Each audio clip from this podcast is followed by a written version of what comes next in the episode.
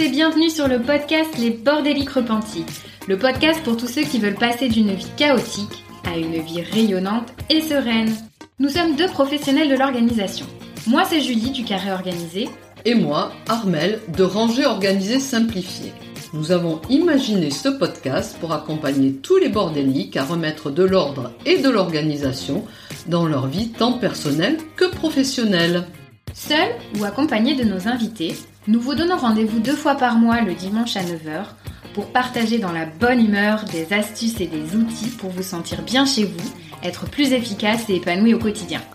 Si vous voulez encourager le podcast dans son développement, n'oubliez pas de mettre un avis 5 étoiles et un commentaire si votre plateforme d'écoute le permet. Un immense merci à tous ceux qui prendront le temps de le faire. Nous avons vraiment hâte de lire vos témoignages de bordéliques repentis. Place maintenant à l'épisode du jour. Bonne écoute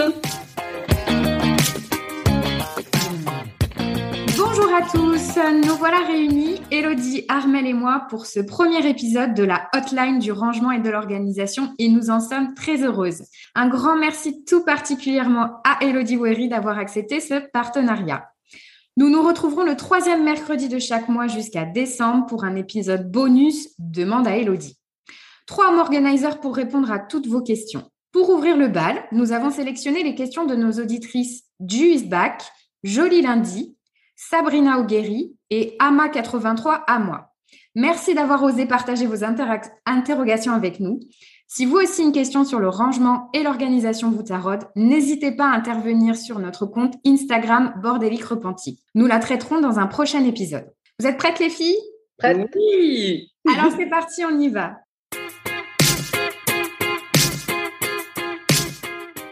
Alors, première question, Elodie. Des trucs pour convaincre les personnes qui vivent sous le même toit d'aider au rangement.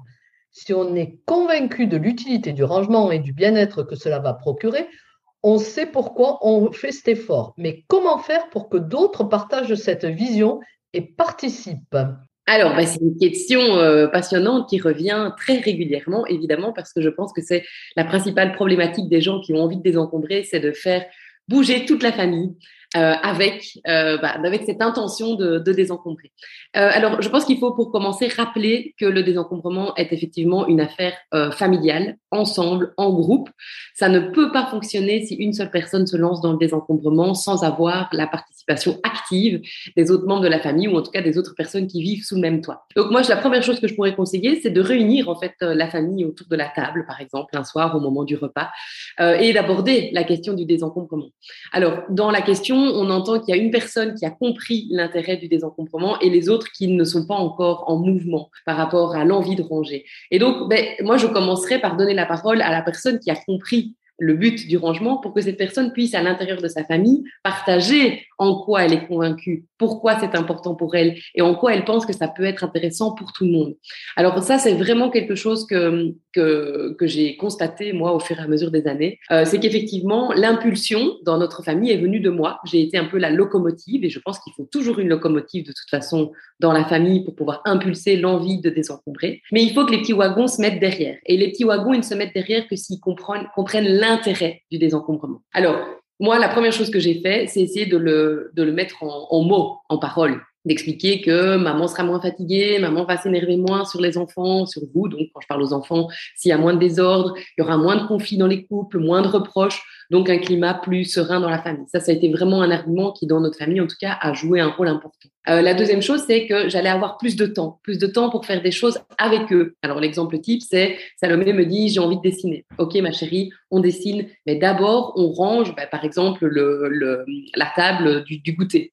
Et donc, je prendrai le temps de jouer avec toi si tu m'aides un petit peu dans le rangement de la table. Et donc, il y a une sorte de deal, de compromis qui se fait dans la famille qui, qui, fait comprendre à tout le monde que je serai plus disponible et plus là pour vous, pour jouer, pour parler, pour vous aider, pour si de votre côté vous m'aidez aussi dans, dans la gestion quotidienne. Donc il faut qu'il y ait une sorte de, de deal ou d'avantage des deux côtés qui soit perçu. Euh, alors après, j'ai un, moi j'ai un, un, troisième truc qui, qui m'est venu comme ça en, en lisant la question. Euh, c'est quelque chose que j'ai fait. À un moment donné, j'ai arrêté de ranger, de trier, de désencombrer, et j'ai laissé tout comme ça parce qu'en fait, je me rendais compte qu'il y avait vraiment, euh, dans, en tout cas chez moi, dans ma famille, mais je pense que les auditeurs vont, se reconnaître là-dedans, euh, une sorte euh, d'ingratitude par rapport au travail que je faisais. C'était un peu un travail caché, secret. Personne ne se rendait compte en fait de la charge de travail que ça représentait. Et par facilité, j'avais tendance à gérer ce genre de tâches quand les enfants n'étaient pas là. Donc ils ne le voyaient pas. Donc ils partent le matin à la maison, c'est un peu euh, hein, l'hécatombe. Il y a des choses qui traînent partout, les affaires du petit déjeuner, les vêtements, tout le reste, hein, les jeux qui sont restés là, etc. Et puis quand ils reviennent après quatre heures, bah, tout a été rangé un peu comme par magie. Et donc ils avaient l'impression que c'était normal et que tout ça se faisait un peu tout seul. Et donc, il y a eu des, des semaines, entre autres, je me souviens quand j'ai relancé mon activité et que j'ai été moins à la maison, où j'ai dit, moi, je peux pas faire tout ça en même temps. Donc, je vous laisse gérer. Et j'ai plus rien fait. Alors, c'est dur, hein, j'ai pris sur moi, parce que je déteste le désordre. Alors, évidemment, c'est là qu'on voit, en fait, l'envie vraiment de faire bouger les choses. C'est que j'ai tenu plusieurs jours sans rien faire de toutes les petites tâches quotidiennes que je faisais, entre autres, passer derrière. Et en fait, les enfants, très vite, ont compris que c'était pas agréable du tout, que la maison n'était pas agréable à vivre, qu'ils cherchaient leurs affaires, qu'ils perdaient beaucoup de temps, que tout le monde s'énervait. Mon mari aussi a haussé le ton plusieurs fois sur la semaine parce que ça l'énervait de devoir bouger des trucs pour cuisiner. Et donc, je me suis dit, vous voyez, tout ce qu'on vit là comme inconvénient, c'est des choses qu'on ne vit pas quand on met de l'ordre régulièrement dans la maison. Mais il a fallu vraiment que je les imprègne de cette expérience dans leur vie quotidienne pour qu'ils s'en rendent compte. Donc voilà, moi je donnerais ces trois conseils. Réunir la famille. Ensuite, montrer les avantages qu'il y a à désencombrer, en mettre, mettre des mots derrière, j'aurai plus de temps pour vous, etc. Faire des deals, clairement, faire des deals. Tu veux qu'on passe du temps ensemble tous les deux, mon chéri? Ok, mais aide-moi d'abord à faire ça, et puis ensuite je serai disponible pour toi. Donc voilà, ça c'est un truc qui peut marcher. Et puis la quatrième chose, c'est vraiment les immerger dans l'encombrement pour qu'ils se rendent compte de tous les inconvénients et qu'ils le vivent vraiment au travers de leur trip. Voilà. Après, euh, on ne peut rien faire contre la mauvaise volonté. Donc, il y a aussi des situations dans lesquelles on se rend compte que le conjoint ou les enfants n'ont vraiment pas envie et ne mettent vraiment aucune bonne volonté. Et donc, dans ce cas-là, ben, il faut à un moment donné se rendre à l'évidence. Il y a, il y a un problème peut-être plus profond à l'intérieur de la famille et le désencombrement n'est peut-être, enfin, l'encombrement est peut-être que la partie immergée de l'iceberg. Et donc, voilà, dans ce cas-là, peut-être qu'il faut euh, aller consulter des médiateurs, voir quel problème il y a au sein de la famille. Et ça, je pense que c'est au-delà du métier de home organizer, mais ça peut arriver que nous, sur le terrain, on constate que malgré toute notre bonne volonté et nos trucs et astuces, on soit vraiment face à une situation qui dépasse en fait l'encombrement et qui soit au-delà de ça. Moi, une fois, c'était un peu pour les tâches ménagères. Euh, dans une famille, ils ne voulaient pas partager les tâches ménagères et j'avais dit à une cliente, pendant une semaine, alors c'est un peu fastidieux, tu fais la liste de toutes les tâches ménagères et un soir, alors on va dire lors d'un conseil de famille, euh, on appelle ça, ça fait un peu militaire, mais voilà, tu montres tout ce que tu as fait dans la semaine et souvent, c'est Ah. Tout à fait. Et, et ça donne une impulsion.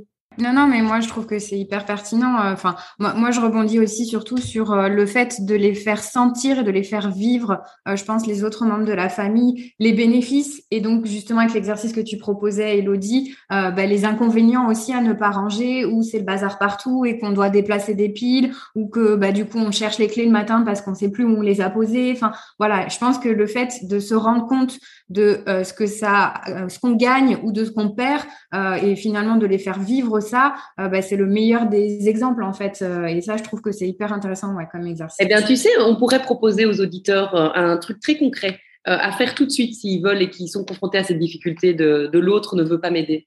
C'est de faire une semaine à fond dans le désencombrement et de laisser cette liste sur la table de tiens, voilà tous les avantages que j'ai à fonctionner dans une maison qui est clean, propre, agréable, aérée, légère.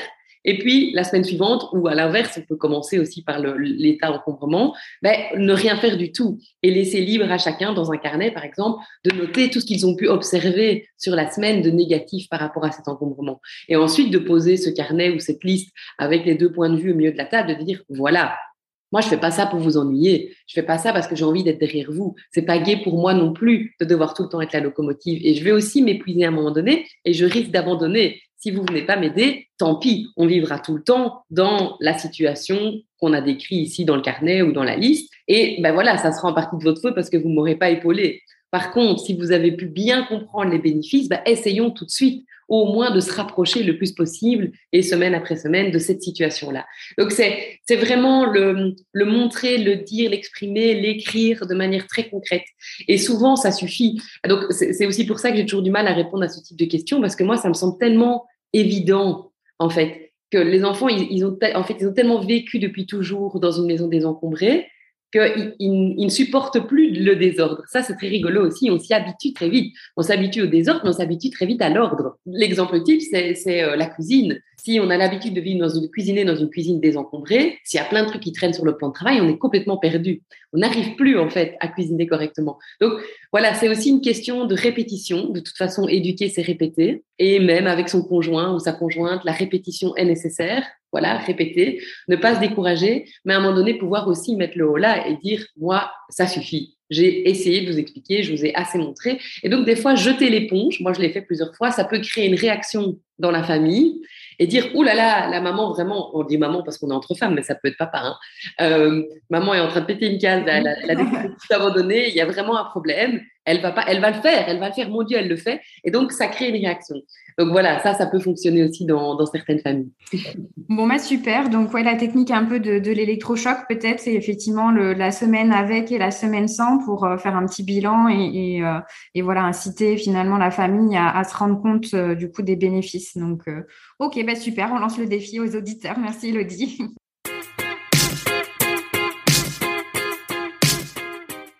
On va enchaîner avec la deuxième question. Donc là, on, arrive sur quelqu'un qui a pas mal de passion et donc elle nous dit bonjour, je suis créative et j'ai beaucoup de matériel que je garde au cas où pour toutes les passions que j'ai eues pendant un moment et qui peut-être reviendront ou qui intéresseront mes enfants. Mais ça prend énormément de place et mon atelier, qui est aussi mon lieu de travail, est finalement très encombré et je ne sais plus trop par quel bout prendre le problème. Donc, qu'est-ce que tu pourrais dire à cette personne un petit peu bah, qui semble euh, finalement sur le côté au cas où, les fameux euh, Alors, la première chose, c'est qu'il faut peut-être rappeler qu'on a des profils types qui ont tendance à encombrer plus que d'autres.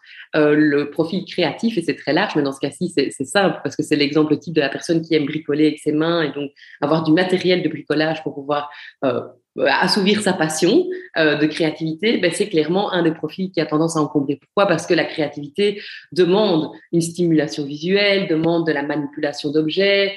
Euh, voilà, donc ça, c'est déjà une chose. C'est normal que cette personne soit peut-être en difficulté plus que quelqu'un d'autre qui n'a pas du tout la passion euh, du bricolage ou du, euh, du, du fait soi-même. Alors, la deuxième chose, c'est que on, on, le disait en, en discutant entre nous tout à l'heure, mais c'est c'est très important de rappeler que le problème n'est jamais lié à l'activité ou au profil lui-même, mais plutôt à la quantité d'objets qui ont été conservés euh, ben pour euh, cette passion et pour assouvir cette créativité. Donc, la première chose que j'aurais envie de dire à cette personne, c'est essaye de réduire, peut-être de moitié, si possible, peut-être d'un tiers, ça serait déjà bien, un quart, après, ça vaut plus la peine. Hein. Donc, en tout cas, d'éliminer le partie. Euh, pour, pour voir si déjà le fait de, de dégonfler le ballon, donc la quantité d'objets, ne peut pas déjà, ben, par effet mathématique, euh, simplifier le problème de gestion du matériel. Alors, la deuxième chose, c'est bien les rassembler effectivement dans un seul espace, parce que l'éparpiller partout dans la maison, mais ici, ça semble être, être assez bien géré, euh, ça peut créer encore plus de problèmes parce qu'on n'a pas une vue d'ensemble sur tout ce qu'on a et donc on rachète, etc. Donc, rassembler tout, essayer d'éliminer une partie. Alors, ensuite, bah, la, la, deuxième chose, la troisième chose, c'est qu'on on entend bien dans la question, je garde tout ça au cas où. Et ça, en fait, c'est ce qu'on appelle le côté obscur du, de l'encombrement. À un moment donné, ça bascule. Parce qu'on garde tellement de choses au cas où que ce cas où ne revient jamais parce qu'on n'a même plus envie de rentrer en fait dans le, bureau ou dans l'atelier pour créer. La créativité demande une stimulation visuelle, hein, mais demande aussi un minimum d'espace. S'il n'y a pas d'espace pour créer, s'il n'y a pas d'espace disponible au niveau de la vue, au niveau de l'esprit, au niveau de, l'espace, le fait qu'on puisse s'étaler sur un espace pour créer, ben, l'envie de créer, elle revient pas en fait, elle s'éteint petit à petit. C'est comme ça qu'on voit beaucoup de personnes qui ont conservé beaucoup de choses pour, par exemple, euh, rénover une maison, et puis qui finalement se retrouvent 20 euh, ans plus tard avec encore tous ces objets dans leur maison qui n'ont jamais été finalement rénovés et placés dans la maison parce qu'ils ont même plus accès en fait à tous ces objets qui sont derrière un tas de désordre. Donc c'est le côté obscur, on passe du mauvais côté la créativité qui était censée être stimulée par le nombre d'objets est en fait tout simplement euh, éliminée, supprimée, un peu anéantie, un peu morte, comme ça, de, de, cet encombrement. Donc, ça, c'est vraiment dommage. Donc, prendre conscience qu'on s'empêche de créer par le, nombre d'objets qu'on garde pour créer, cette espèce de cercle vicieux, bah, c'est déjà une prise de conscience intéressante. Alors, moi, je conserverais euh, uniquement les activités les plus récentes. Donc, pourquoi? Parce que à un moment donné, la vie évolue, le temps passe, les enfants grandissent, nos passions évoluent, nos goûts évoluent, c'est comme ça. Hein. La mode des loisirs créatifs évolue. Aussi, clairement, le matériel s'abîme quand on dit euh, ça intéressera peut-être mes enfants, enfin le temps qu'ils grandissent, comme on dit, il y a des modes, etc. Euh, peut-être ne serait-ce que voilà, du coup, de demander aussi aux enfants concernés s'ils ont envie de sortir peut-être telle ou telle activité, d'essayer avec les enfants. On voit si ça prend, ben on garde, et puis si ça prend pas, ben, peut-être c'est le temps de faire sortir cette activité-là en l'occurrence et le matériel euh, lié à cette activité en fait, parce qu'on fait parfois des suppositions, je le garde pour mes enfants, etc. Sans même finalement impliquer les personnes concernées et savoir si peut-être ça peut les intéresser ou pas, donc peut-être aussi confronté à la réalité euh, avec sa propre famille. Ah, ça, c'est très vrai. On, suppose plein de choses qui sont fausses. Je me souviendrai toujours d'une dame qui me dit je ne peux pas éliminer des choses dans la, chambre de mon fils, il, ne s'en remettra pas. Et on a finalement éliminé plein de choses dans sa chambre pendant que le garçon était à l'école. Elle avait peur et quand il est revenu de l'école, il a sauté dans les bras de sa mère en disant merci, c'est tellement mieux comme ça. Donc elle avait supposé que son fils n'aimait pas ça, mais en fait c'était elle qui n'aimait pas ça. Et donc c'est souvent ça. Il y a une projection de soi-même sur ses enfants, alors que c'est une erreur. On n'est pas nos enfants et nos enfants ne sont pas nous. Et souvent, les enfants, ils gardent pour faire plaisir aux parents. J'ai constaté plein de fois. Et en vérité, quand tu travailles avec eux tout seul dans leur chambre, ils te disent, mais ça, on peut l'éliminer. Hein. je le gardais juste pour faire plaisir à papa et maman. Hein. Moi, je suis convaincue que les enfants, plus ils sont jeunes, plus ils sont minimalistes par nature, en fait. Un enfant n'a pas besoin de grand-chose. D'ailleurs, l'exemple type, c'est euh, l'enfant qui euh, reçoit un cadeau et qui joue avec l'emballage en carton avec le jeu. Dire, voilà, tous les enfants petits font ça. Et c'est parce que l'adulte va dire, ah oh, ben non, ça on met dans la poubelle, joue avec ton jeu. Mais en soi, l'enfant n'a pas besoin de grand-chose. Ça, c'est certain. Il y a aussi le fait que le matériel s'abîme c'est pour ça que je disais, euh, essayer d'éliminer les activités plus anciennes, bah, c'est ne fût-ce que ça, quoi. Jeter les vieux pots de colle qu'on ne sait plus ouvrir, euh, la, la, gouache qui a été euh, trop durcie, la plasticine qui a, qui a pourri à l'intérieur du pot. Enfin, déjà, ça, ça, ça, peut aider aussi. Et puis, se, se rendre compte qu'il y a certaines activités qui fonctionnent qu'on a envie de faire et d'autres qu'on n'a pas envie de faire. Et je prends l'exemple type, c'est marrant que cette question ait été posée parce que c'était l'anniversaire de Salomé, notre petite fille de 4 ans ce week-end, et elle a reçu de sa marraine une grande boîte avec plein de matériel de bricolage. Donc elle a fait le tour de tous les magasins du coin et elle a ramené euh, des cols, des feutres, des autocollants dessinés, euh, des pompons, des stickers, enfin, plein de trucs dans la boîte. Alors j'ai trouvé l'idée géniale et donc je la partage. Elle a une boîte alors c'est rempli, c'est plein de trucs et ça fait vraiment, euh, comment dire, euh, euh, un peu boîte d'Alibaba quoi. Hein. Elle met ses mains dedans, elle chipote, voilà. Alors très vite, j'ai vu qu'elle adorait ce principe-là. J'ai vu qu'elle sortait tout et qu'elle faisait un peu tout en même temps. En fait, c'est le principe de la créativité, évidemment, c'est d'avoir accès à plein de matériel en même temps et de composer quelque chose avec ça. Mais le soir, je lui dis, tu remets tout dans la boîte. Et ça, pour un enfant comme pour un adulte, ça fonctionne bien. Donc, hop, tout de suite, le volume des choses sorties se réduit à une boîte en plus qui est jolie esthétiquement, donc elle peut rester dans la pièce de vie, elle ne me dérange pas. Et la boîte ne peut jamais déborder. Donc ça, c'est le principe. J'ai dit à Salomé, on rachètera régulièrement du matériel quand ça sera vide et que tu auras fini de jouer avec certaines choses, mais ça ne peut pas dépasser la boîte. Point. Ça restera une boîte. Donc ça, ça aide aussi. Alors on peut, si on est plus créatif ou qu'on a plus d'enfants qui, sont dans l'âge de jouer, on peut dire un meuble, si on veut. Hein, on peut carrément prendre un meuble de chez un meuble Calax par exemple, et se dire, voilà, dans chacune des boîtes, on a tout le matériel créatif. Par contre, je vois aussi qu'il y a beaucoup plus de gaspillage quand euh, cette, boîte ou cette armoire n'est pas régulièrement triée. Pourquoi? Parce qu'il y a une espèce de mélange qui se fait et ça donne plus envie. Donc la, la boîte, au bout de trois jours, c'était le cafarnaum à l'intérieur. Et donc j'ai pris des petites pochettes de congélation et j'ai dit à Salomé, tu sais, on va ranger un, minimum par catégorie. Sinon, quand tu veux jouer avec ta boîte, tu sais plus en fait où se trouve ton matériel, tout est mélangé, ta colle a coulé au bout du, au fond du, bac. Euh, enfin, y ça donne plus du tout envie, quoi. Et donc, on a fait très simple. Hein. On a pris une pochette où on a mis tous les marqueurs, on a pris une pochette où on a mis tous les stickers, on a pris une pochette où on a mis tout ce qui était pompons, etc. Voilà, et, et, et ça va se mélanger. Mais le fait d'avoir un suivi régulier, dans le tri et le rangement, ben, ça redonne chaque fois envie à l'enfant de jouer. Elle, a mis dedans, par exemple, les dessins qu'elle a fait depuis deux, trois jours, mais on va pas garder tous les dessins. alors, j'attends que ça sèche, j'attends que ça colle plus qu'il n'y ait plus de la peinture partout. Je laisse dans sa boîte parce que pendant deux, trois jours, elle va rajouter des choses ou elle va le montrer. Et puis, à un moment donné, elle va passer à autre chose. Les enfants passent à autre chose. Et donc, pouf, cet, cet élément-là, je vais le mettre à la poubelle la prochaine fois que je trierai la boîte. Et puis, hop, hop, on réactive. Donc, voilà, c'est tout ça, les conseils. C'est, un, se rendre compte qu'être créatif, c'est vraiment euh, une, caractéristique type des gens qui encombrent. C'est pas grave, mais ça fait partie d'une situation à gérer, à, à, conscientiser. La deuxième chose, c'est de ne pas éparpiller, de bien tout réunir dans une boîte, dans une, dans une pièce ou dans un espace en tout cas pour ne pas éparpiller et donc ne pas accumuler un peu partout dans la maison. Ensuite, essayer d'éliminer parce qu'il n'y a rien à faire, c'est la quantité qui crée l'encombrement. Se rendre compte que plus on a, moins on crée c'est un peu comme les enfants, hein, plus on a de jouets, moins on joue. Donc, c'est l'effet vraiment vicieux de l'encombrement. Donc, prendre conscience de ça, bah, ça donne vraiment envie de désencombrer pour se remettre à créer. Et puis, pourquoi pas imaginer de rassembler tout ça physiquement dans un meuble ou dans une boîte et de se promettre de trier régulièrement cet espace et de ne jamais aller au-delà de, ce volume-là. Ok, super, merci.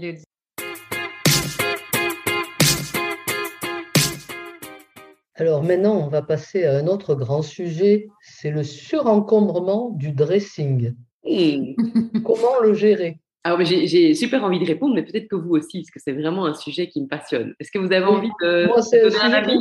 C'est un sujet qui me passionne aussi. Et quand je dis aux gens que je ne fais pas de switch été-hiver, ils n'en reviennent pas. Et chez toi, Julie, il y a un switch hiver moi, en tout cas, j'ai une consommation de la mode assez euh, minimaliste. Donc, pareil, j'ai comme Armel euh, pas non plus du coup une garde-robe qui, a besoin d'être comment dire switchée. Euh, moi, en fait, effectivement, je fais des tris assez réguliers sur le surencombrement du dressing.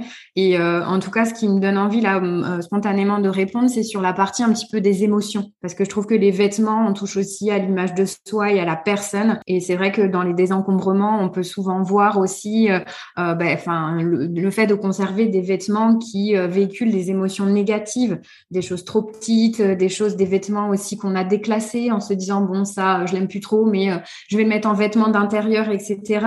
Et en fait tout ça je trouve contribue à une image un petit peu négative ou à des sentiments pas très positifs quand on ouvre sa, sa garde-robe. et effectivement moi j'ai envie de dire bah non vous méritez un joli jogging même quand vous avez envie d'être chez vous. Et puis et puis voilà du coup bah, peut-être de laisser partir les objets euh, bah, trop petits, abîmés, etc., qui véhiculent finalement euh, aussi une histoire passée. Euh, voilà, dans le cas par exemple bah, de séparation, est-ce qu'on garde vraiment du coup la, robe de mariée, du coup avec l'histoire aussi dont elle est chargée? Enfin voilà, de d'essayer de, peut-être pour un premier écrémage bah, d'ouvrir sa penderie, de prendre les vêtements un par un et de se dire mais finalement est-ce que ce vêtement-là il m'inspire quelque chose de positif quoi? Je trouve que c'est déjà peut-être une première clé d'entrée euh, pour essayer de faire un tri euh, un peu émotionnel aussi. Quoi. Je sais pas si c'est une approche que vous avez aussi de votre côté, mais, euh, mais voilà, moi je trouve que déjà, et, puis, et puis après, voilà, on parle des, des vêtements qu'on garde parce que voilà, on, on, a fait une erreur d'achat et qu'on culpabilise aussi. voilà, je me suis dit que ça allait bien m'aller, puis finalement, en fait, je me rends compte que bah, c'est pas mon style vestimentaire. je me sens un peu déguisée quand je porte cette pièce-là. bon, ben bah, voilà, c'est pas la peine de se dire je vais la garder quand même parce que j'y ai mis un certain prix aussi aussi. Euh, il, voilà, il y, a, des réseaux aujourd'hui pour donner, pour revendre, et puis finalement euh, bah, faire sortir ça et arrêter d'avoir cette bouffée de culpabilité quand on ouvre la porte du dressing, quoi. Donc, euh, donc voilà, jouer un peu sur ces émotions-là, prendre les pièces une par une et analyser est-ce qu'on l'a porté, c'était quand la dernière fois qu'on l'a porté. Je trouve que l'astuce aussi de se dire, euh, on met tous les cintres dans le même sens et puis on voit concrètement, mais qu'est-ce qu'on porte? Parce qu'en fait, euh, je sais plus les statistiques en tête, mais euh, mais je crois que finalement, on met, souvent les mêmes pièces en fait au quotidien et et, et donc du coup de, de retourner finalement les cintres, ça nous permet d'identifier bah, ce qu'on met vraiment concrètement par rapport à l'idée qu'on en a et puis bah, de se dire, bah peut-être que voilà les pièces qu'on n'a pas mis depuis six mois si on a du mal déjà dans un premier temps, peut-être leur laisser un sursis. Donc, on va le mettre dans une boîte, se donner une échéance et puis se dire, ben voilà, euh, si dans six mois, euh, du coup, je les ai pas ressortis de la boîte, c'est euh, que finalement, du coup, ben, ces pièces-là, il faut qu'elles sortent définitivement de, ma garde-robe. C'est un sujet hyper vaste, mais moi, je suis beaucoup plus radicale que toi, je pense, Julie. Ouais, radicale dans le sens où je suis quelqu'un qui adorait les vêtements et puis quelqu'un qui me suis mise à détester les vêtements et puis qui maintenant revient au plaisir de s'habiller. Mais il y a eu un switch entre les deux. Alors, le, je pense que, que on va toutes se reconnaître là-dedans. Euh, quand, euh, allez, on a euh, un job, on gagne sa vie, on n'a qu'une envie, c'est se faire plaisir. Si en plus on travaille dans une ville et qu'on passe régulièrement devant des magasins, il y a des vitrines, on vit dans une société où tout du matin au soir nous donne envie, à travers les publicités entre autres, euh, d'aller jeter un œil dans les magasins. Quand on est dans les magasins, tout est fait pour qu'on ait envie de mettre la main dessus, qu'on achète. Donc, il y a clairement, je pense que c'est la première chose qu'il faut dire, mais euh, on s'en rend compte de plus en plus et on en parle dans les médias, donc c'est bien. Il y a même un gros problème de surconsommation au niveau des vêtements. Il y a, on, a en fait euh, les statistiques que tu demandais tout à l'heure, enfin que tu pensais, c'était on met 80% du temps, 20% de ses affaires. Donc ça veut dire qu'on peut éliminer 80% de son dressing sans n'avoir l'impression de changer quoi que ce soit au niveau de, de la gestion de ses vêtements au quotidien, ce qui est complètement fou. Alors il suffit de voyager un petit peu pour se rendre compte que la plupart des gens dans le monde n'ont pas autant de vêtements que nous, les Européens. Donc, il y a vraiment un, un, problème culturel derrière le vêtement chez nous et une surconsommation. Et puis, si on remonte quelques années en arrière dans nos contrées, c'est assez récent le principe du dressing. Faut pas oublier que moi, je, moi quand j'étais enfant, on n'avait pas de dressing, on avait une garde-robe et ma, mère avait une garde-robe et ma grand-mère qui avait six enfants avait genre deux garde-robes dans, dans la maison pour tout le monde. C'est aussi simple que ça. Donc, il faut se rendre compte que c'est un problème qui est récent et que le vêtement est un problème de société. Ça, pour moi, c'est la, la, première chose. Et qu'est-ce qui se cache derrière la surconsommation du vêtement? Simplement, et tu l'as dit, le mal-être de la plupart des gens. Donc, on comble en fait un mal-être dans sa vie, dans son couple, un mal-être par rapport à son corps, comme tu l'as très bien dit, Julie, c'est évident, un mal-être par rapport à son travail, euh, l'impression d'être observé, jugé par le vêtement. Et donc, il y a tout ça, en fait, derrière le vêtement. Et c'est pour ça que je me suis mis un, peu du jour au lendemain à détester les vêtements. Parce que je suis plutôt quelqu'un de coquette. Et pendant quelques années, quand on n'avait pas les enfants, bah, notre argent partait dans des choses futiles, ce que qui me semblait vraiment futile, les vêtements, etc. Et puis, ben, les enfants sont arrivés, le home organizing est arrivé dans ma vie en même temps que les enfants, puisque c'est eux qui ont encombré ma maison. et là, je me suis dit, OK, on va commencer à analyser un peu la société dans laquelle on vit. Et quand j'ai vu toutes les horreurs qui se cachaient derrière la fabrication de vêtements le, transfert de nos vêtements d'un pays à l'autre, il y a plein de reportages sur Internet là-dessus, et la pollution que ça générait, et en plus sur plein de niveaux différents, j'en ai été écœurée. Et donc là, je suis passée de tout à rien, j'ai viré les trois quarts de mon dressing et j'ai plus voulu rien acheter du tout. Et en fait, à ce moment-là, j'ai touché à quoi? Ben, À mon image. Et je me suis rendu compte, un peu comme tu le disais, je dis que que ben, je me sentais plus très bien dans ma peau. J'avais plus l'impression d'être très féminine, j'avais l'impression de vieillir, j'avais l'impression de plus prendre soin de moi, j'avais l'impression de mettre des vêtements, ben, parce qu'il fallait mettre un vêtement, mais je je faisais plus, même plus attention à la coupe du vêtement. L'important, c'était que le jean, s'il soit chaud, qu'il soit encore en bon état pour le mettre, mais ma foi, qu'il aille vraiment avec ma morphologie ou pas, on s'en foutait. Mais ça m'a ramené une image négative de moi. Et mes enfants, en grandissant, j'ai des ados, hein, euh, ben eux, ils sont à fond là-dedans. L'adolescence, c'est l'âge où euh, on se construit par rapport au regard des autres. Et donc, ils m'ont fait des remarques du genre, maman, euh, franchement, venir nous chercher comme ça à l'école, c'est la gêne. Et ça m'a blessée à fond. Je me suis dit, mais c'est vrai, j'étais pas comme ça avant, qu'est-ce qui m'a pris? Et à ce moment-là, en fait, j'ai été euh, consulter euh, une personne, ici en Belgique, mais il y en a d'autres un peu partout, même en France et ailleurs, euh, spécialisée dans des techniques euh, pour apprendre à trouver le dressing qui nous va, le style en quelques pièces. Alors, conseil en image. C'est du conseil en image. Alors, en fait, elle, elle se dit anti-conseil en image parce que derrière le conseil en image, il y a aussi beaucoup de marketing et aussi beaucoup de choses qui sont pas dans le respect de la morphologie de la personne, etc. Mais c'est l'idée, en tout cas, de dire je vais aller chercher des professionnels qui peuvent m'aider au niveau ben, des couleurs, au niveau des coupes et au, au, niveau de la matière qui me convient, dans laquelle je me sens bien et qui met en valeur mon corps. Bon, voilà. Alors, comme beaucoup de femmes, moi, après mes quatre enfants, évidemment que mon corps a changé évidemment que mes pantalons taille basse de quand j'avais 17 ans, même s'ils sont encore en bon état, franchement, ça va plus du tout. Ben, ça ne me va pas, ça me met pas en valeur, je suis pas bien dedans. Voilà, c'est un exemple type. Les petits pulls euh, comme ça, ben, ça va plus non plus. Donc, j'ai pu éliminer plein de choses et en fait, ça m'a vraiment aidé à me réconcilier avec le vêtement, me rendre compte qu'on peut avoir un rapport sain au vêtement quand on comprend qu'il est là pour mettre en valeur qui on est à l'intérieur de soi. Mais il y a un vrai travail à faire et j'ai d'ailleurs rendez-vous ici au mois de décembre pour faire ma garde-robe capsule avec cette fille, en fait qui va me dire, voilà, concrètement, voilà ce qui te, ce qui te met en valeur. On fait plein de tests, c'est moi qui vais valider ça. Et puis, concrètement, ben voilà, tu as peut-être une palette de trois couleurs, les trois couleurs qui te vont le mieux dans cette nuance, de quelques coupes et de quelques éléments. Par exemple, moi, je sais qu'il me faut des choses asymétriques. Ça, me va beaucoup mieux quand c'est asymétrique et quand c'est plutôt carré et pas rond. C'est pour ça que j'ai changé ma paire de lunettes récemment. Mais voilà, rien que ça, c'est un élément qui va vachement m'aider à ne plus acheter n'importe quoi dans les magasins et donc à réduire euh, instinctivement le nombre de vêtements. Alors en plus de ça, nous, on déménage d'une maison euh, de 200 mètres carrés à une maison de 90 mètres carrés, d'un dressing familial à une commode par chambre. C'est aussi simple que ça. Je n'ai même plus de penderie dans la maison parce qu'on n'a pas la place, c'est un habitat insolite, donc il n'y a pas d'espace de, rangement pour ça. Enfin, j'ai pas le choix. Mais j'ai pas envie que mon image en souffre. Et donc, je pense qu'il y a moyen de trouver, quand on, quand on réfléchit bien, à comment être bien dans sa peau, trouver les vêtements qui nous va, qui nous vont. Alors, peut-être même investir dans des vêtements de qualité qui coûtent plus cher parce qu'il n'y a rien à faire le, la, la, la, comment on appelle ça, la, la fashion. Euh, la fast fashion. Euh, la fast fashion. La fast fashion maintenant même. C'est pratique, mais vous avez beau dire un pull de chez H&M, il va jamais tenir très longtemps. Hein, ah non, pas vraiment, non. Voilà, après au bout de lavage, ça va pas. Alors pour les enfants qui grandissent, ma foi, ça peut être pratique d'avoir des vêtements moins chers qui tournent, etc. Mais pour les adultes, moi, j'aime préférer avoir quelques pièces, mais des belles pièces qui me vont bien, que j'ai choisies. Et, et, voilà, et donc de nouveau, c'est la, la même idée, c'est avoir très peu c'est vraiment bien choisir ce qu'on utilise. Donc mettre une véritable attention, une véritable énergie dans le choix de ces vêtements.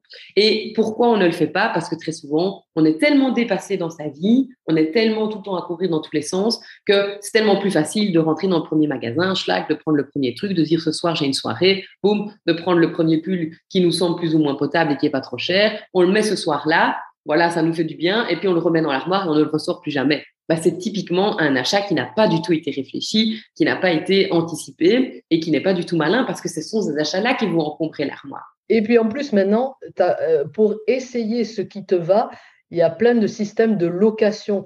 Et même, par exemple, tu disais pour la soirée euh, de mariage euh, de, la meilleure copine, il y a des, tu peux louer une belle robe et, tu l'auras plus, tu l'auras pas chez toi, mais tu l'as juste louée. Et euh, pour trouver les formes qui te vont, il y a plein de plateformes où tu peux louer des vêtements pour tester avant d'acheter vraiment la forme, la couleur qui te vont. Ah, il existe même des boîtes. Hein. Quand on est parent, on peut, on peut avoir une boîte par mois avec une série de vêtements. Alors moi, je l'ai jamais fait parce que euh, moi, je pars du principe que les enfants, ils peuvent se salir avec euh, n'importe quel vêtement. Il n'y a pas de vêtements pour le jardin, des vêtements pour la maison. Ils vivent tous les jours. Voilà, donc je me prends pas la tête. Donc j'aurais trop peur d'abîmer en fait les vêtements. Donc je pense qu'on peut aussi faire une distinction dans le dressing des enfants et le dressing des adultes. Voilà, parce que le dressing des enfants, il y a quand même une évolution, une taille. Enfin, ils grandissent beaucoup plus vite. Euh, donc je vais pas aller acheter des jeans super chers aux enfants alors que je sais que dans trois mois, ça va être trop petit. Alors, on peut aussi faire passer les vêtements d'enfant à enfant. Nous, nous, entre Blaise et Aurélien, il y a toujours un transfert de vêtements qui se fait, mais entre Capucine et Salomé, c'est pas possible parce qu'il y a une différence d'âge trop grande. Donc, ce que j'ai fait, c'est que j'achète moins de vêtements à Capucine et j'investis moins d'argent parce que je sais que ça ne sera pas récupéré. Tandis que pour Blaise, j'ai tendance à acheter, par exemple, un manteau, je vais l'acheter un peu plus cher parce que je sais qu'il va le mettre deux ans puis qu'Aurélien va le mettre deux ans. Donc là, c'est réparti, c'est sur plusieurs années. Par contre, les vêtements euh, de Capucine vont directement chez une amie qui a une fille plus jeune et les vêtements de Salomé vont directement chez une autre amie qui a une, petite fille plus jeune aussi. Donc, j'ai trouvé des relais. Et ce n'est pas spécialement la même personne, mais j'ai une série de, de, parents qui me donnent des vêtements pour euh, Salomé et pour Capucine. Donc, en fait, je donne d'un côté et on me renvoie de l'autre. Donc, je n'ai plus d'argent, argent comptant de, de, ce que je revends, mais il y a une sorte de, de switch qui se fait. Et, et, voilà, il suffit de trouver une personne autour de soi qui a des enfants avec des âges, euh, voilà, et hop, on peut réussir vraiment à mettre en place un système de switch qui est génial, sans échange d'argent. Et Vraiment, n'hésitez, n'hésitez pas aussi à acheter des vêtements dans les, dans les friperies, les circuits de seconde main, parce que franchement, il y a plein de systèmes qui se développent et ça vaut vraiment le coup. Euh, Mais le problème, c'est que ça donne envie d'encombrer. Voilà, alors moi je vais prendre l'exemple de mes ados. J'ai toujours acheté tout en seconde main pratiquement pour eux quand ils étaient enfants. Quand ils deviennent ados, c'est plus compliqué. On me l'avait dit, c'est vrai, je confirme. Euh, ils ont des marques, en fait, ils ont envie d'avoir des vêtements type et c'est plus des vêtements que moi je connais spécialement. Ils me parlent de marques que je connais même pas. Donc voilà, alors c'est évidemment des marques chères, c'est toujours des trucs qu'on trouve dans les magasins de sport parce que les jeunes s'habillent fort sport maintenant. Moi je leur ai dit, vous voulez un pull Carhartt, euh, je veux bien, hein, les pulls Carhartt, c'est 80 euros le pull. Je vous achète pas un pull à votre âge à 80 euros, c'est trop cher. Donc trouvez un moyen d'en acheter en seconde main. Qu'est-ce qu'ils ont fait sur leur téléphone? Ils ont mis Vinted. Mais tous les jours, ils reçoivent des notifications qui disent qu'il y a un pull, qu'il y a un machin, un t-shirt, Et donc, en fait, nous, on s'est mis d'accord avec le fait qu'on allait leur mettre de l'argent de poste sur une petite carte. C'est plus simple parce que maintenant, euh, l'argent euh, n'est plus vraiment utilisé, c'est plus simple une carte. On peut payer partout avec une carte. Et avec cette petite carte, ils vont pouvoir acheter sur Vinted des vêtements de seconde main de leur marque et de ce qu'ils veulent, avec évidemment le petit budget qu'on leur donne. Donc, je me délègue de cette tâche d'acheter les vêtements pour mes enfants. De toute façon, c'est trop casse-pied, ils sont trop difficiles, et ils achètent en seconde main eux-mêmes sur leur petite plateforme. Mais attention, parce que ça j'y tiens et j'ai vu qu'ils commençaient à encombrer et à accumuler, c'est quand même moi qui valide s'ils ont encore besoin d'un pull ou s'ils ont encore besoin d'un jeans. Parce que c'est un peu ça le problème, c'est qu'alors ils vont craquer sur trois pulls, mais voilà, de nouveau, on n'aura pas la place dans la commode pour mettre tous les pulls. Donc, on a chez nous un nombre de pulls, un nombre de t-shirts, un nombre de pantalons qui est le maximum, qui correspond à l'espace qu'ils ont pour ranger. Et quand ils retirent un pull, ça arrive, il est abîmé, il est trop petit. Ah, ça y est, il y a la place pour un nouveau pull. Donc, on fait vraiment le 1 qui sort et un qui rentre, un qui sort et un qui rentre. Donc, on peut allier tout ça, mais ça dépend de l'âge de l'enfant, ça dépend de l'espace qu'on a, ça, ça, dépend de, des valeurs aussi qu'on va véhiculer derrière. Voilà, s'il y a bien un point d'attention dans la maison, c'est l'espace des vêtements, c'est l'espace dressing.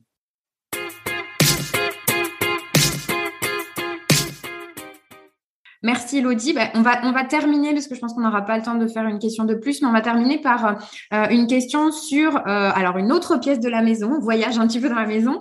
Euh, et cette fois-ci, c'est la cave, et donc notamment un petit peu les grandes pièces comme la cave, où il y a bah, généralement, c'est un petit peu comme le grenier ou, le garage, la pièce où tout arrive quand on, fait un peu de tri dans la maison. Et on se retrouve qu'il y a un volume d'affaires du coup à gérer, ou en tout cas une grande surface à gérer un petit peu compliqué. Et donc notre auditrice nous dit, bah, j'ai pas, je sais pas trop par où commencer. Donc, est-ce que tu aurais quelques premiers conseils rapidement par rapport à tout ça? Ah, alors, j'ai envie de dire deux choses. La première, c'est que l'encombrement, c'est comme une fontaine de chocolat. Hein.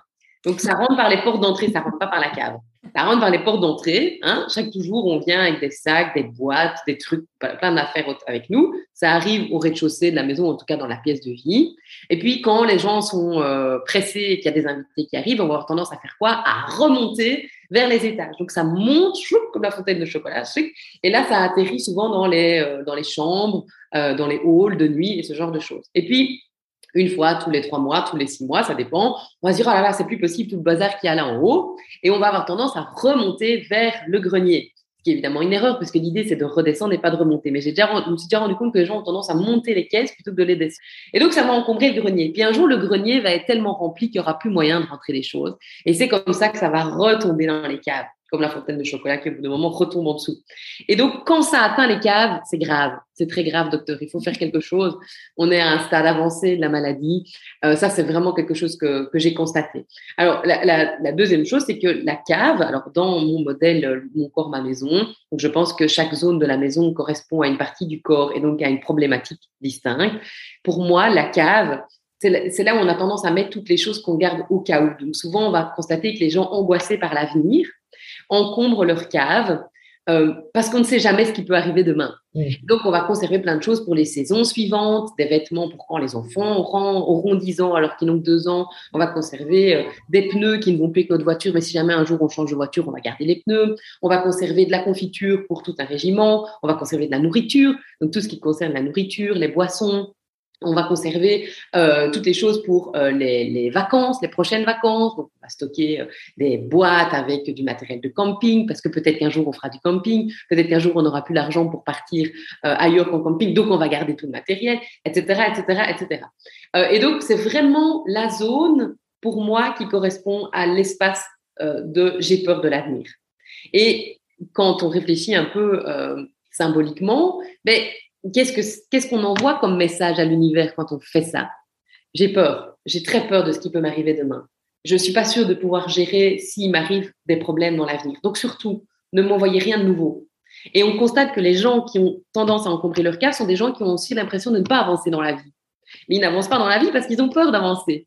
C'est un peu comme s'ils avaient été paralysés euh, dans leur, leur marche. La maison, elle est légère parce que la, la maison, elle avance en même temps que les habitants, en fait.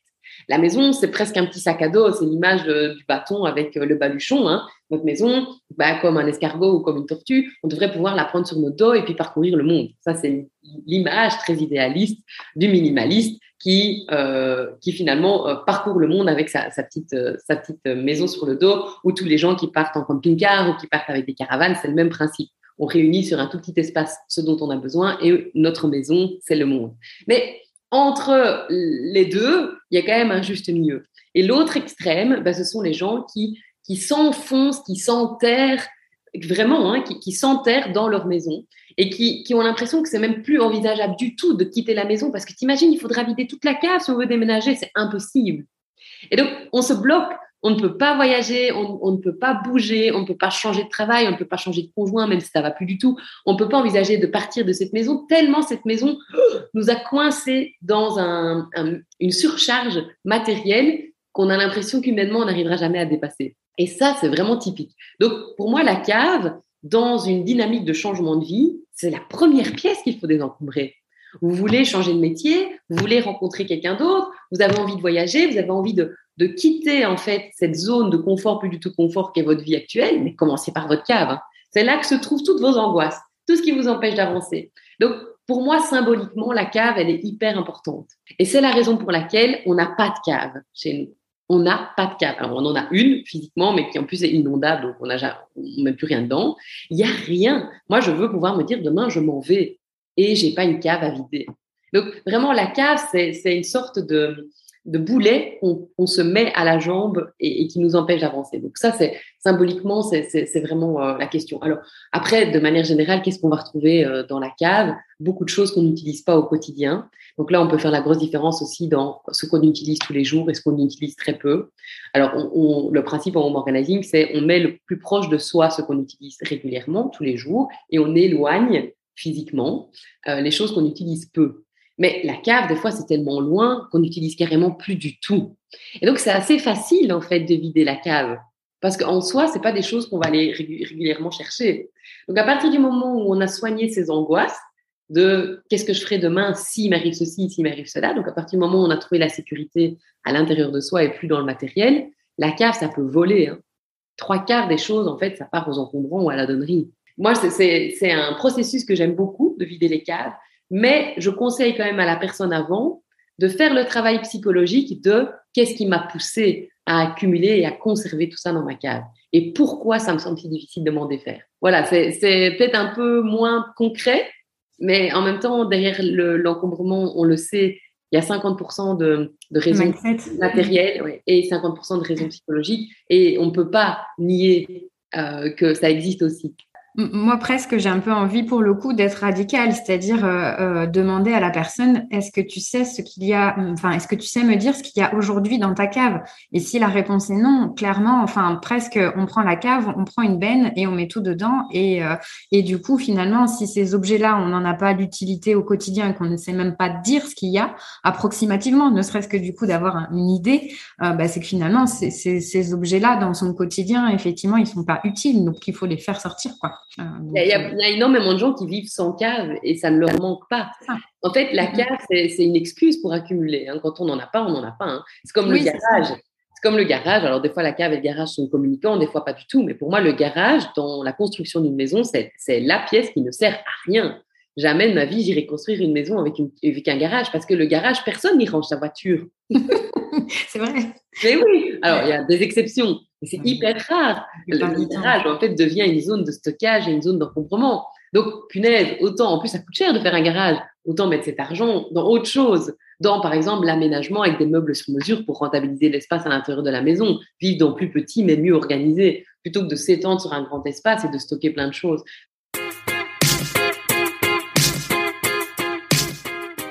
Donc, aussi, de toute façon, et, je pense que ça pourrait être aussi une, conclusion par rapport à tout ce qu'on dit depuis tantôt, euh, le monde change. Hein. Le monde change énormément.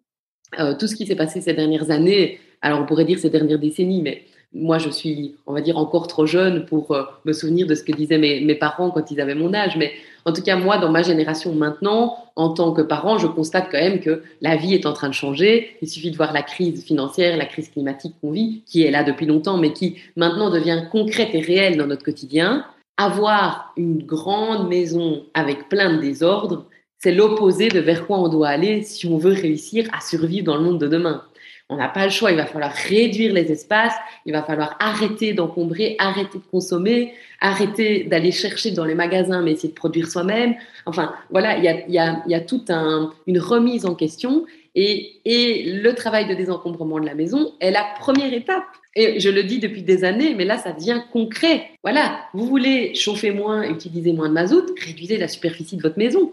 Pourquoi vous continuez à chauffer un étage qui ne sert plus à rien où il y a plein de brôles je sais pas moi, mettez en location cet espace alors pour des étudiants, pour des jeunes ou pour une personne âgée, faites une maison kangourou, proposez ce genre de choses, alors partagez les frais. Bah, nous, on n'a pas envie de partager la maison parce que c'est compliqué de la partager dans, dans la dynamique où elle est maintenant, mais nous, on s'en va. On quitte notre Titanic pour aller dans une petite maison et un petit voilier beaucoup plus léger. C'est une image, mais c'est ça l'idée. On va utiliser cette maison autrement. Donc, il, faut, il faut revoir vraiment notre rapport aux objets, notre rapport à l'espace, notre rapport à l'encombrement. C'est la première étape. Et souvent, quand on fait ce travail de désencombrement, on ouvre un champ des possibles qu'on pensait impossible. C'est ça qui est, qui est génial. Quand on vide son dressing, oh, waouh, il y a toute une dynamique qui se met en place derrière. Donc, quand on vide son, atelier créatif, il y a toute une créativité qui revient. c'est génial, quand on vide sa cave, il y a plein de nouvelles perspectives qui s'ouvrent à nous. C'est ça qu'il faut retenir en fait derrière l'encombrement, derrière le, le désencombrement plutôt. C'est que on ne se rend pas compte de la baguette magique que ça représente dans les habitations. Et ça devrait être la première motivation de tous les gens qui nous écoutent aujourd'hui c'est de se dire, moi j'ai envie de faire quelque chose concrètement. Je peux pas rester là à observer, à voir que la planète se meurt et qu'on est tous euh, pris à la gorge par les décisions qu'ils ont prises autour de nous. Non, je fais quelque chose. Mais en fait, cette baguette magique, on l'a tous. Et d'ailleurs, quand euh, euh, Julie ou moi ou toi, on intervient chez une cliente, après une mission, ils sont, ils sont épuisés physiquement, mais il y a les yeux qui pétillent parce qu'ils voient l'avenir différemment tout devient possible. Je pense que c'est une belle conclusion pour terminer cet épisode. Merci beaucoup, Elodie, pour toutes ces réponses. Euh, bah, je pense qu'on a passé un super moment. Je pense qu'on a donné plein de, réponses, en tout cas, qui auront été, j'espère, utiles à nos auditeurs. Et puis, bah, si votre question n'a pas été traitée dans cet épisode, pas de panique. On la reprendra pour une prochaine émission. Il n'y a pas de souci. N'hésitez pas non plus à revenir euh, alimenter, voilà, avec vos questions euh, sur le compte Instagram des Bordéliques Repentis. Et puis, bah, merci à nos auditeurs d'être toujours au rendez-vous. Et bah, on vous dit au prochain épisode. Bye bye. Bye bye. Si ce podcast vous plaît, vous pouvez nous aider à le faire connaître en partageant le lien de l'épisode au bord des livres de votre entourage.